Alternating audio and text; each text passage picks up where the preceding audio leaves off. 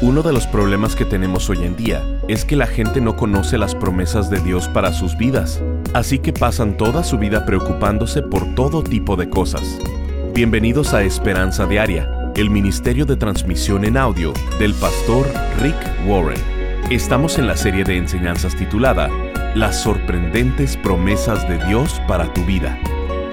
Romanos capítulo 12, verso 19 dice, Nunca tomen venganza dejen que se encargue la justa ira de Dios, pues dicen las escrituras, yo tomaré venganza, yo les pagaré lo que se merece, dice el Señor. Dios dice, no te preocupes por todas las personas que te han lastimado, confía en mí, yo tengo mejores armas que tú, puedo repartir justicia mejor de lo que puedes hacerlo tú. No quiero que desperdicies ningún segundo de tu vida con resentimiento o buscando vengarte Escuchemos al pastor Rick en la tercera parte de la enseñanza titulada Las promesas de Dios para tu futuro. Y también dice, con cada tentación les mostraré una salida para que puedan resistir. No era que la tentación era mayor a lo que pudiera soportar. Tú no quisiste resistirla. Quisiste ceder y no estás siendo honesto contigo mismo. Quisiste ceder al momento porque si no hubieras querido ceder, Dios dice, les mostraré una salida para que puedan resistir. Así que no es verdad decir que la tentación fue demasiado fuerte. Tú quisiste dejarte llevar. Segunda de Tesalonicenses 3:3 dice, pero el Señor es fiel. Él siempre cumple sus promesas. Pero el Señor es fiel. Él los fortalecerá y los protegerá del maligno. He notado que muchos creyentes le tienen miedo no solamente a la tentación, sino que también al diablo. ¿Por qué le tienes miedo al diablo? Primera de Juan 4:4 dice, porque el que está en ustedes es más poderoso que el que está en el mundo. Si eres cristiano, tienes a Jesús en tu corazón, tienes al Espíritu Santo, tienes el amor de Dios a tu alrededor. Para que Satanás te pueda alcanzar, tendría que pasar por la Santa Trinidad, y eso no va a suceder tienes triple protección. Lo único que Satanás le puede hacer a un creyente es darle sugerencias. Eso es todo lo que puede hacer. Si compras esa sugerencia y te crees ese temor, ya perdiste. Lo único que puede hacer es darte sugerencias. Para que Satanás pueda alcanzar a un creyente, tiene que pasar por el Padre, el Hijo y el Espíritu Santo. La Biblia dice, Cristo está en ti. La Biblia dice, estás cubierto por Cristo y Dios. La Biblia dice, estás sellado con el Espíritu Santo. Eso es triple protección. No hay manera de que pueda acercarse a ti. Si confías en Dios, en este momento, eres un creyente. Solamente si te crees la sugerencia del diablo y le abres la puerta. Dios te dice, pero el Señor es fiel. Él los fortalecerá y los protegerá del maligno. Vayamos a la promesa 3. La tercera promesa para mi futuro es una muy buena. Dios promete ayudarme con mis problemas. Dios promete ayudarme con mis problemas. Él me guiará cuando esté confundido. Él me va a ayudar cuando sea tentado. Y Él me va a ayudar cuando esté en problemas. ¿Cuál es la diferencia entre tentación y problema? Hay una gran diferencia. La tentación está dentro de mí y el problema está afuera de mí. La tentación es interna, el problema es externo. La tentación tiene que ver con mi carácter y el problema tiene que ver con mis circunstancias, porque vivimos en un planeta quebrantado. Por el resto de nuestras vidas vamos a tener tentaciones internas y problemas externos. Jesús dijo, en el mundo tendrás problemas. Hay muchas clases de problemas, problemas relacionales, financieros, físicos y mentales. Hay muchos tipos de tribulaciones, problemas y pruebas en la vida. Muchas personas esperan que la vida sea como el cielo en la tierra. Esto no es el cielo, y esperan que la tierra sea perfecta. Ahora que soy cristiano, todo debería ser perfecto en mi vida, ¿no? Claro que no. En el cielo no hay sufrimiento, no hay dolor, ni enfermedades, no hay tristeza, ni pruebas, no hay lágrimas, ni llanto, no hay nada de malo en el cielo, todo es genial allá. Pero esto es la tierra. Es por eso por lo que oramos, que se haga tu voluntad en la tierra como en el cielo, porque allá se hace de la manera perfecta. En la tierra rara vez se hace la voluntad de Dios. Muchas veces escuchas de algún desastre natural o de un acto terrorista y las personas dicen, ah, ha de ser la voluntad de Dios. Eso no fue la voluntad de Dios. Dios no es el autor del mal.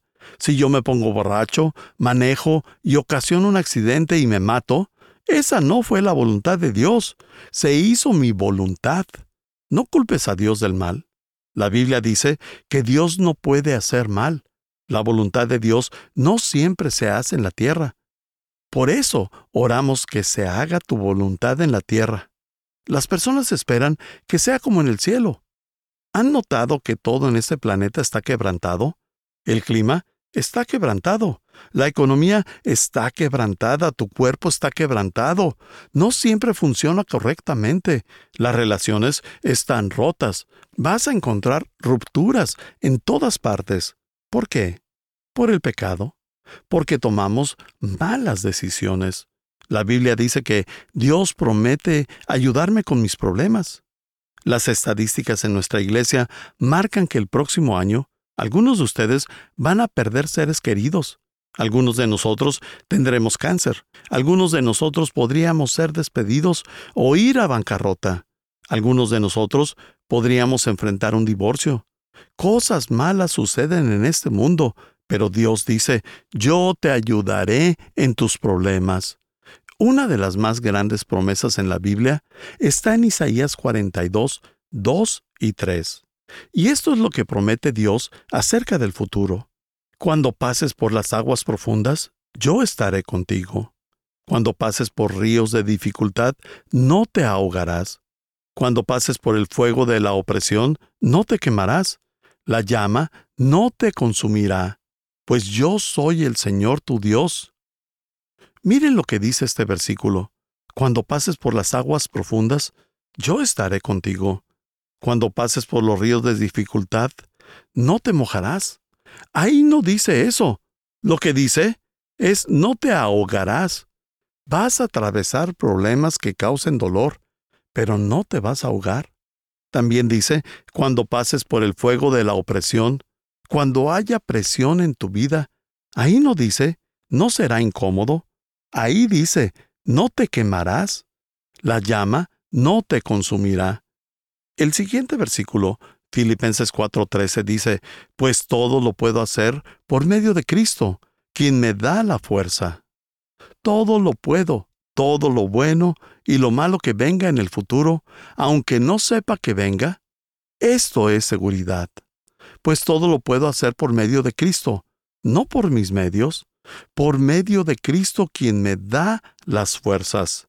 Estoy listo para lo que sea por su fuerza que pone dentro de mí. Esa es una manera confiada de ver el futuro. Yo puedo hacer lo que sea. Puedo manejar todo lo que Dios mande en mi vida por la fuerza de Cristo. Y puede que pienses, Rick, no me siento muy fuerte ahora mismo. De hecho, me siento muy débil. Por favor, escribe esto. Esto es muy importante. La fuerza que necesito va a llegar cuando la necesite. La fuerza que necesito va a llegar cuando la necesite. Dios no me da la fuerza hoy para un problema que tendré la siguiente semana. La Biblia no nos dice que oremos diciendo el pan de cada semana o el pan de cada mes. La Biblia dice el pan de cada día. Solo necesito la fuerza para hoy. Dios no te va a dar fuerza de mañana sino hasta mañana. Dios sabe lo que puedo soportar y Él me dice, yo te voy a ayudar en los problemas, y la fuerza vendrá cuando la necesite.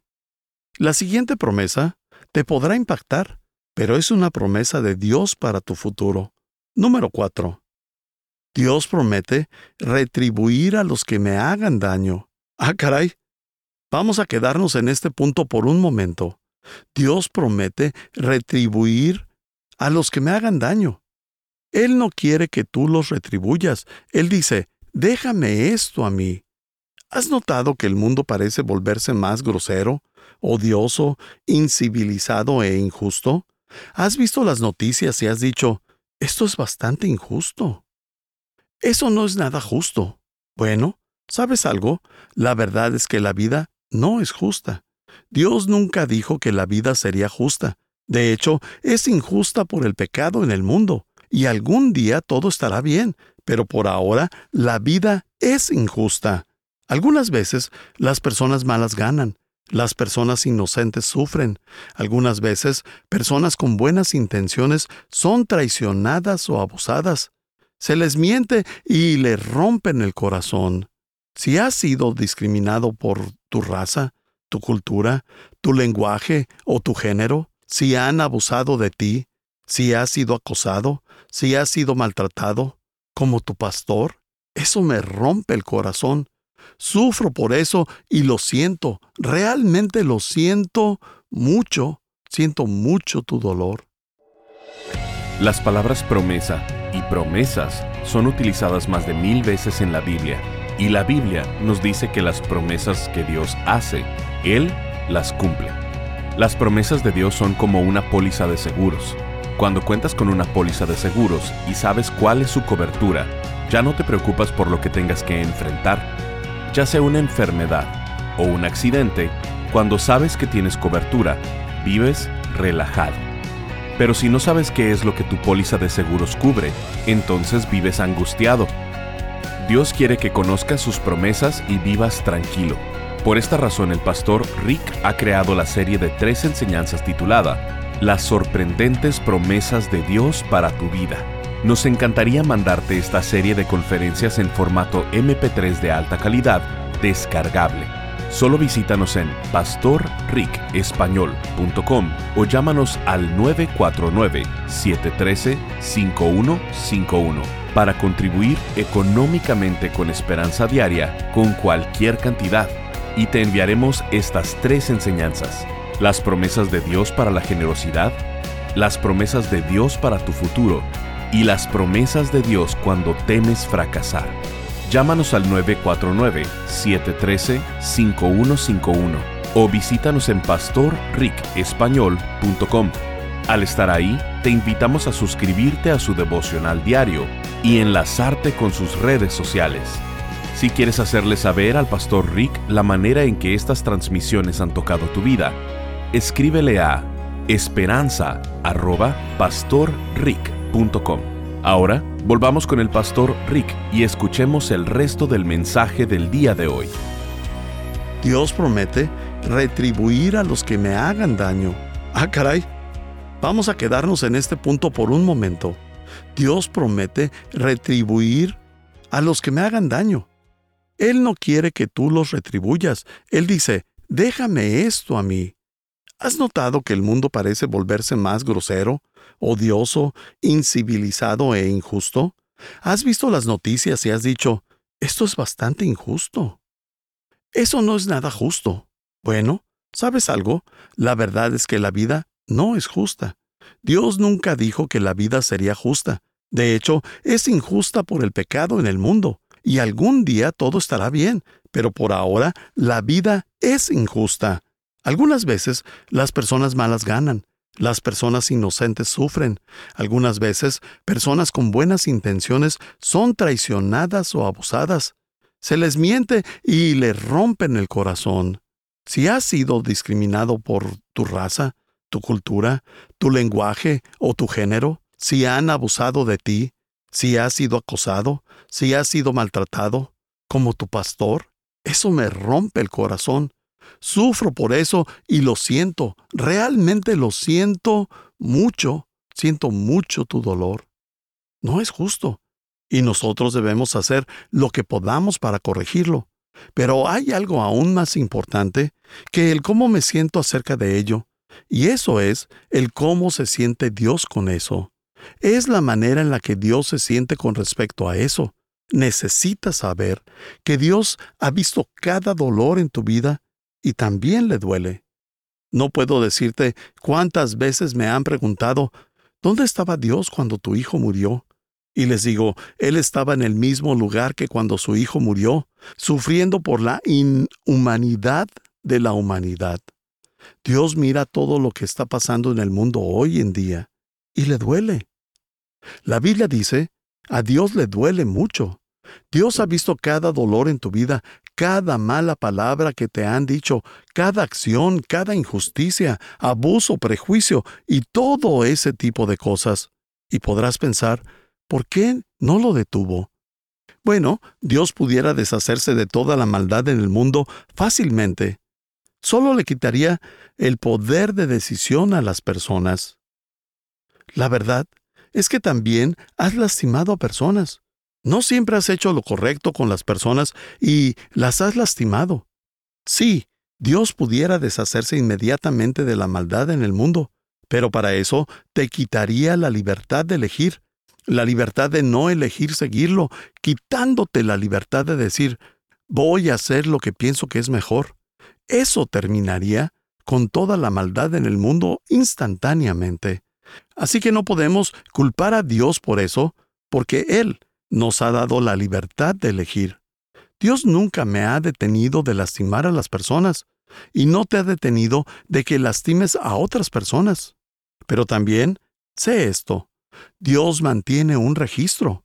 La Biblia dice muy claramente que Dios mantiene un registro de cada dolor en tu vida.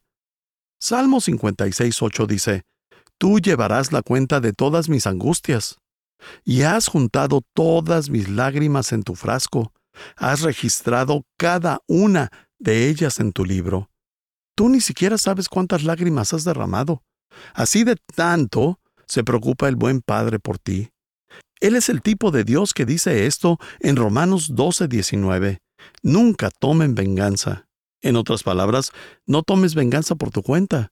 Nunca tomen venganza, Dejen que se encargue la justa ira de Dios, pues dicen las escrituras, yo tomaré venganza, yo les pagaré lo que se merecen, dice el Señor. No se me pierdan, Dios es un Dios de amor.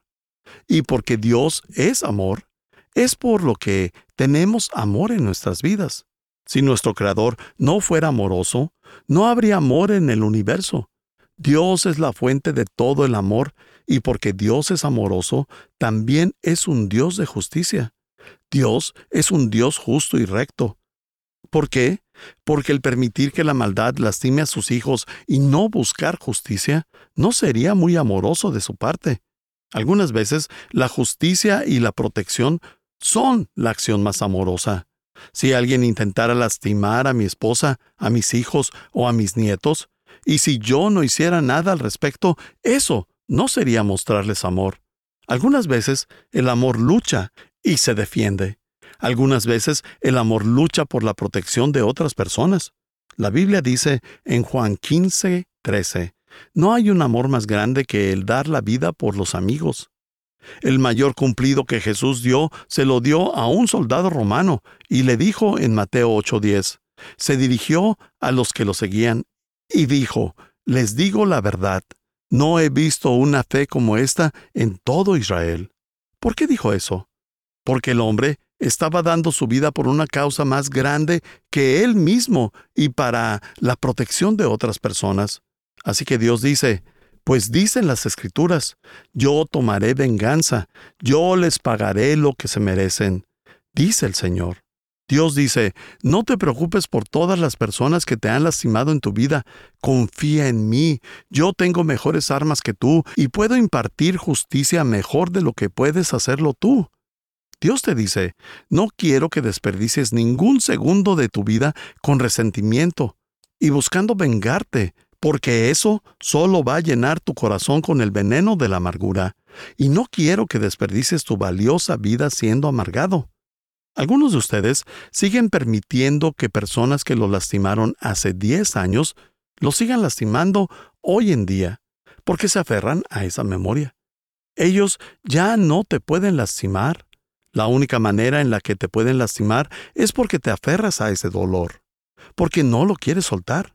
Y Dios dice, Quiero que los sueltes, no porque se merecen ser perdonados. Tú tampoco mereces perdón, pero más bien porque quiero que sigas adelante con tu vida. Algunos de ustedes necesitan decir, voy a confiar en esta promesa que Dios va a nivelar el juego. Voy a intentar dejar de vengarme y pensar que me puedo vengar al aferrarme al dolor porque aún no han sido juzgados por ello. Así que pienso que me puedo aferrar a ello para que pueda recordar lo mucho que alguien me lastimó. Esa es una lógica equivocada. Justicia retrasada no es justicia denegada. La Biblia dice, habrá un día para la rendición de cuentas, habrá un día de juicio. Dios conoce lo que te han hecho. Él va a impartir justicia. ¿Confías en Él? Si lo haces, suéltalo. ¿Por qué? Porque te está lastimando, te está consumiendo vivo. Siendo hoy el primer día del resto de tu vida, debes decir, no voy a seguir aferrándome a eso. Lo voy a soltar. Cada vez que quiera regresar, lo voy a dejar ir. Los perdono. Dios se va a encargar de dar justicia. Permíteme darte la quinta promesa. Dios promete premiar mi servicio y mi generosidad. Dios promete premiar mi servicio y mi generosidad. Una parte del plan y del propósito de Dios para tu vida es que quiere que seas más como Jesucristo. Jesús es el modelo perfecto de la humanidad. Dios quiere que crezcamos como Cristo, que pensemos como Cristo, que sintamos como Cristo, que amemos, que sirvamos y que demos como Cristo. Bueno, si Dios quiere que seas como Jesús, entonces, ¿cómo es Jesús? Si lo pusiéramos en una sola palabra, ese sería generoso. El objetivo de la vida es aprender a ser generoso, porque serlo es amar. Dios quiere que seas como Él. Dios es amor. Cuando naces como bebé, no piensas en nadie más. Se trata de mí, de mí, yo, yo, yo, yo, yo. Lo quiero y lo quiero ahora. Nada es más egoísta que un bebé. Gracias a Dios, son bonitos, pero son unos pequeños egoístas. ¿Estamos de acuerdo? Solamente cuando comienzan a crecer es cuando aprenden a compartir.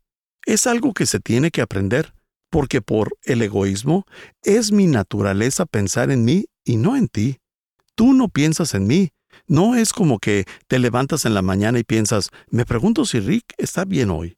No, te levantas y te ves en el espejo y dices, eso es acné. Así que Dios quiere que seamos como Jesús. ¿Cómo es Jesús? Mira lo que dice Marcos 10:45.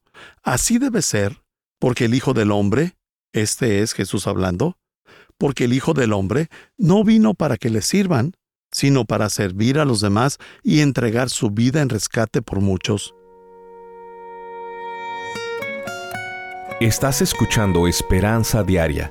El pastor Rick regresará en un momento para cerrar la transmisión del día de hoy.